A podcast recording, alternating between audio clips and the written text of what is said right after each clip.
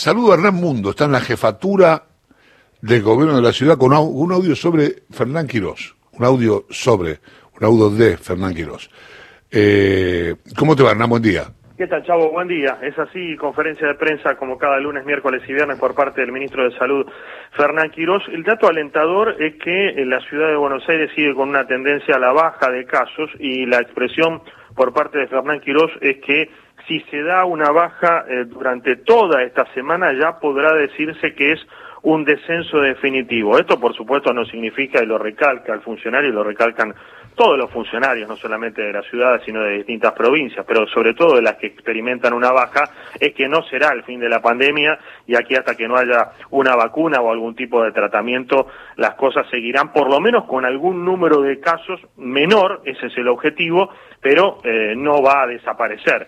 Eh, como tal. Así que ese es el panorama en materia de curva epidemiológica. La ciudad que se ubica cuarta en materia de casos, si uno hace el ranking día a día de la cantidad de positivos por detrás, o sea, detrás de la provincia de Buenos Aires, de Santa Fe, que tuvo un número altísimo de casos ayer, cerca de 1.600, y la provincia de Córdoba en tercer lugar. Le preguntamos a Fernán Quirós por los lamentables hechos del día lunes, del lunes por la tarde en la legislatura, tema que ustedes han tratado, con eh, la represión a enfermeros que estaban reclamando ser incluidos en la ley de profesionales, la ley 6035 de la ciudad, y esto nos respondía. La imagen que yo vi me, dio mucho dolor.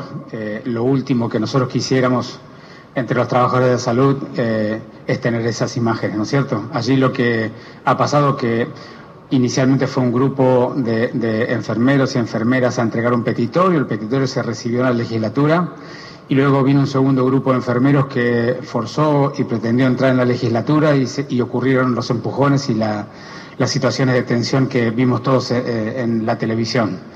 Así que allí lo que hemos pedido es una investigación de qué es lo que ocurrió y cuando lo sepamos, por supuesto que lo vamos a comunicar.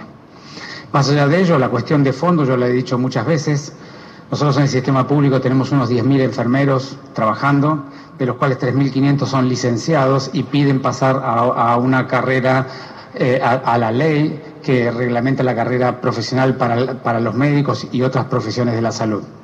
Y la verdad es que eh, es un tema muy delicado dividir los grupos de enfermería en un grupo que esté eh, en una modalidad laboral y en otro grupo que esté en otra modalidad laboral, básicamente porque todos los enfermeros puertas adentro en los hospitales y los centros de salud hacen una tarea similar, no importa si tienen la licenciatura o no. Así que nosotros hemos insistido mucho. El año pasado creamos una carrera profesional para enfermeros y otras profesiones que no son licenciados, que no están incluidas en la carrera original.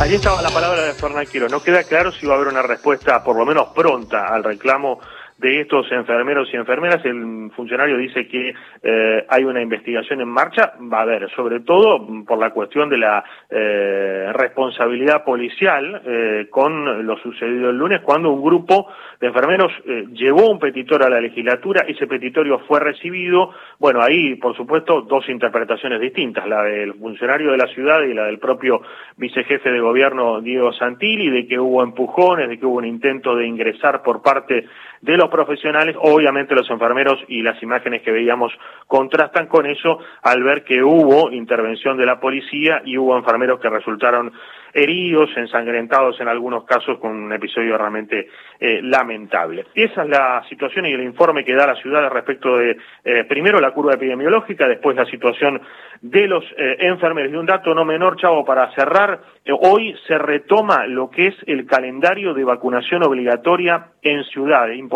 Porque todo se ha alterado con esta pandemia.